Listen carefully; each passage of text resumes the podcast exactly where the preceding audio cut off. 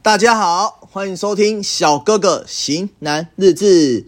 小哥哥先在此深感抱歉，深深的一鞠躬，跪下哦。有听到扣一声了吧？真的是跪下，跟大家诚挚的抱歉。星期五的时候本来要上一部 podcast 的，但事出必有原因啊。因为小哥哥这一星期的工作量真的真的太繁忙了，就是台北这样，呃，不是台北，就是台湾，台湾。好，这样到处的奔波，好，跟大家分享一下，说这星期这星期我就去了南投、新竹、嗯，台中、嘉义，这样到处跑。那其实回到家的时候，是真的有想法要录这个 podcast，但真的身心没有办法，就想要躺着好好休息。那外加上公司小哥哥公司星期五是尾牙，哦，那回到家也比较晚了，那真的是愧对于小哥哥的听众们呐。那这集的主题是我自己的一些朋友们传赖给我，然后还有 Parkes 的听众有私讯给我说，想了解小哥哥以前的夜店生活。那我想分享一下，就是说，是小哥哥以前的夜店工作生活。好啊，这份工作来讲，哈，是我认为我花了蛮多的，就是交际应酬的精力，还有一些。呃，在带人带团队的经历路程哦，可以分享给大家听听看。哇，为什么我会接触这个行业？那知道那时候刚满十八岁的时候，就是每个人十八岁都会买摩托车嘛，或是十九岁你会买摩托车嘛。那小哥哥十八岁的时候就买了一台摩托车，哦，那都到就是认识了很多兄弟朋友们啊。那那时候不是跑山啊，就是到处夜景啊，吃宵夜。跑山就是红鲁地跟阳明山嘛，这样子。那小哥哥刚接触夜店的时候，其实是十九岁，其实这时候算晚的啦。我记得那时候很多朋友都是十六、十七、十八，哦就会进夜店了。那至于他们怎么进夜店，那之后再再好好跟大家讲吧。那我身旁有一群就是，嗯，跟我一样没有去过的、没有去过夜店的场所，这些这些朋友们，那时候我们好像是。好像是谁生日吧，还是还是就是一个因缘际会下，那我们就去了夜店这场合。那第一次去的时候就很土啊，那也不知道干嘛，那就是哎朋友会说哎在那边换酒啊，有门票啊可以换酒啊，还是说哎这无限畅饮的。然后那时候去的时候，我记得我第一杯点的，好像是我朋友帮我换的吧，好像是奶酒还是之类，反正就一个很甜的甜甜的奶酒之类。然后那时候就觉得很好喝，然后那时候就是看。工作人员呢，就是觉得哦，好光鲜亮丽哦，然后看整个场所啊，哦，公关啊，dancer 啊，来玩的客人呐，哦，都好漂亮哦。那其实那时候 focus 都是在女生身上。那不得不说，有些男生也是真的很帅，有些男生是真的真的蛮帅的啦。对，那那时候原本就是说一星期本来会去个一天，然后到后期哦，不夸张。变成三四五六日，有去到五天的，也有可能去到三天到五天。那什么理由都有哦。呃，今天跟女朋友吵，小哥哥的朋友啦，好像跟今天跟女朋友吵架，想喝一杯啦。哦，今天分手想喝一杯啊。哦，太无聊想喝一杯啦。哦，明天要上早班了，要喝一杯啦。那什么都有。那我这种人。我这种又是很好约的，就是你说了，我基本上就是会到，我也不会拒绝。那因为我也喜欢那个场所，我就觉得哦，时间过好快，然后喝杯酒，喝几杯酒又回去了。那你们你们会问说，这样有什么好玩的？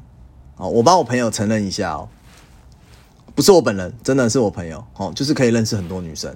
那怎么认识？那这就看自己的交际手腕，然后，嗯。一个晚上可以认识多少女生？可能有时候可能你一个晚上你就一直站在那边罚站，哦，都认识不到。那你也有可能一个晚上认识三四个女生，哇，要了好多联络电话方式这样，哦，啊，像我我我身旁有一些很厉害的朋友，哦，每次认识完之后就变女朋友，然后一两个礼拜之后又分手，哦，这种都是短暂的新鲜感了。那你说好好或不好，那就看看哥们嘛，因为小哥哥不会做这样的事情。那那时候小哥哥有一个很好的兄弟哦，那他的姐姐是在当酒处，就推销酒的那一种。然后他就问我说：“哎，你们那么常去夜店，那你们要不要去夜店上班看看？”那时候其实我也没有多想什么，我第一时间我就回答好啊，我就直接回答说好，我想去夜店上班。我那时候在信义区的一个偏夜店的酒吧。那第一天哦，第一天我就发现了，玩乐是跟工作真的是不一样的东西哦。那时候我记得我们两个一起去的时候，我是我朋友是被分配到吧台那边，然后我是就做外场服务生。我们两个那时候大概三点多左右，我还记得三点多三四点吧，大概是那时候是平日去的，礼拜三或礼拜四，礼拜三或礼拜四或算平日。然后下班完之后，我跟我那位朋友。坐在停车场休息，我记忆犹新，因为我们两个一起骑摩托车去，我们两个躺躺在摩托车上面，就说：“哎，怎么这么累啊？”啊，他就问我说：“医生，你有认识到妹吗？”我说：“没有。”哎，啊，你有吗？他说他也没有。哎，那时候的时薪哈，大概在一百一、一百二上下左右了。我们两个做一天，隔天起床完后，然后。看一下画彩粉，我们两个都决定不做，因为完全跟工作这想的完全是不一样的哦。所以你们当初看到我这样子，就是哎，穿的帅帅的，然后哎哎笑笑这样子，那这种是夜店你们看到的就是光鲜亮丽的外表啦，没有没完全不是完全不是真的。那这件事过没多久之后，其实就到一个结束点，那我也就我跟我那个兄弟，我就我们就没有做夜店了。好，那。呃，过了一阵子，然后小哥哥因为学校问题，我就转学了。我觉得这也是一个启发点哦。我转学到文化大学，啊，因为山上的生活很无聊嘛。那小哥哥我很爱面子，我不跟家里拿钱。我从十八岁以后我就没有再跟家里拿钱了。那没办法啊，我只能找晚上工作。为什么？因为白天的课程我很满，就是满到一个很夸张了，大概跟高中生一样，就是。每天大概都是上八八堂课、七堂课、六堂课，最少是六堂啦。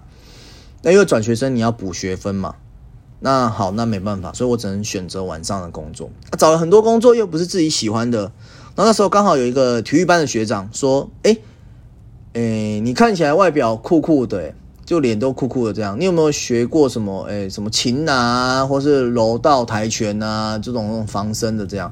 我说，哎，我以前有学过跆拳，是认真学过跆拳道那一种。他就说，哎，那学弟，你要不要去那个安管代班一下？那那时候我不知道什么叫安管啊，那我了解了一下之后说，哎，工作内容好像可以哦，哎塞哦，OK，好，我又回到夜店这个地方了，然后在。安管这份工作短暂的代班代班了一下了，大概一个月快两个月吧。就某天就是有一位呃，应该是算股东还是反正就是主管阶级的人，他就问我说：“你有没有兴？你是你是安管正职还是 part time？” 我说：“我是 part time 而已啊，我我也只是代班的，不一定有班。”他就问我说：“那你有没有兴趣转吧台这个工作？我们现在有缺 part time。”那那时候我。我连想都没有想，我大概两秒吧，我就说好，那我要转，因为安管真的好无聊。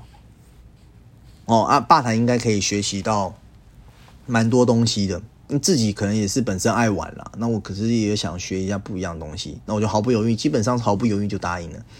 这时候就是开启我的吧台路程。哦，那时候那家店在一零一的 B one，一零一 B one。那进吧台的时候，哈，其实也跟我想的不太一样，真的完全不一样。怎么说？我进吧台的时候是专门的，真的是专门的职业的哦，洗杯子、收杯子、倒了色、补冰块、补酒、补果汁、擦桌子，就是这样。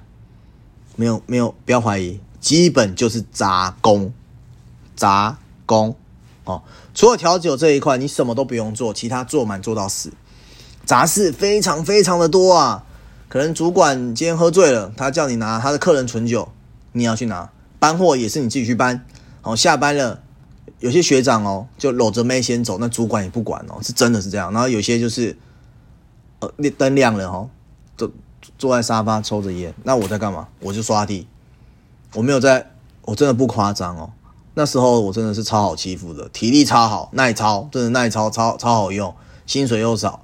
那你说是为了把妹留在公司吗？我说真的不是，因为我一直觉得我可以学到一些东西。怎么说？因为假日的夜店真的太忙了，你根本学不到东西，你只能利用平日来店里来学，或是平日营业的时间比较不忙的时候来学东西。那这样的生活大概也过了一到两年吧。这时候又遇到了一位贵人，他真的是我的贵人呐。他说：“医生啊。”在一阵子，有一间高楼层八百多平的夜店要开哦，你有没有兴趣来当吧台？我就说，我只能当 part time 哦。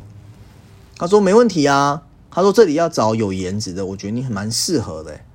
OK，听到这里，听到这一句，我想我也该换个地方试试看。我内心直接超爽，也被人家称赞嘛，我就觉得很很爽，这半半挖角啊，我就答应他了。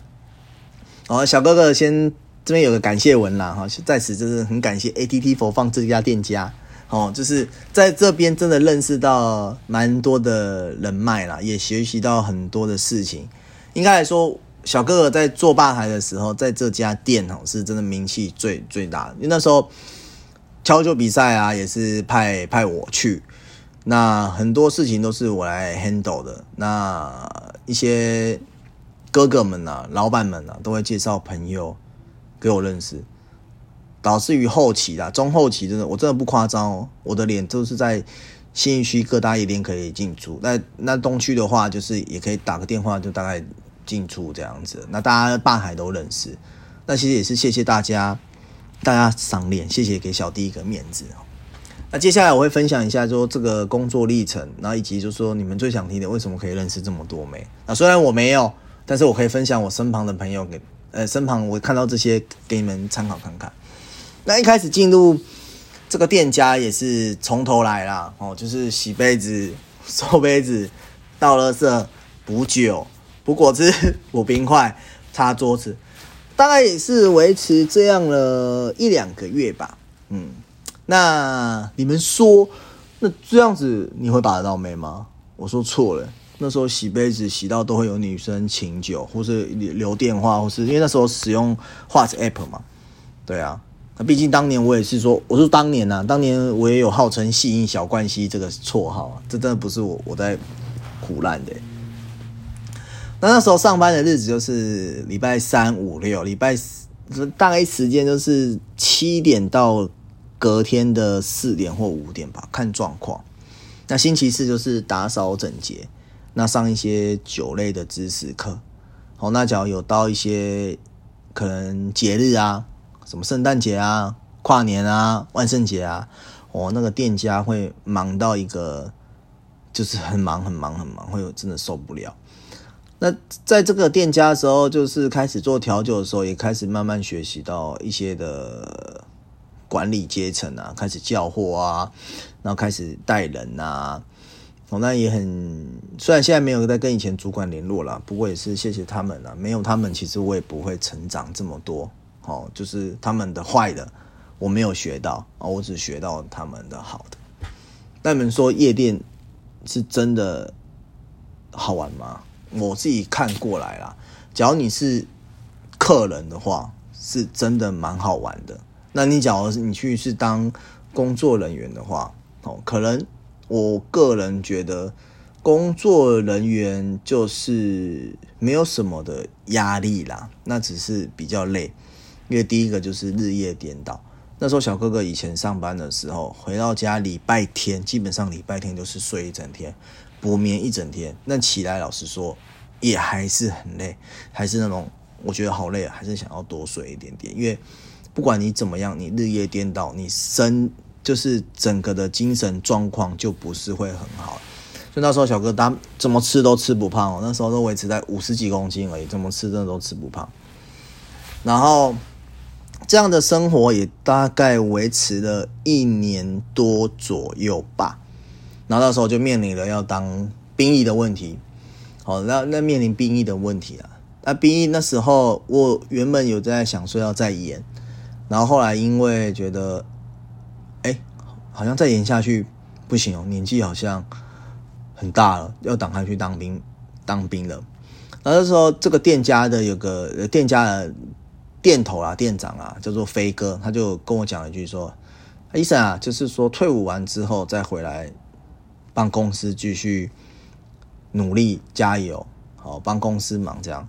那那时候其实我也很感谢飞哥啦，他给我很很大的，他因为一个一个电头跟你一个小小的 PT 这样讲，其实你真的内心会有点就是哇很开心呐，而且被被注意到。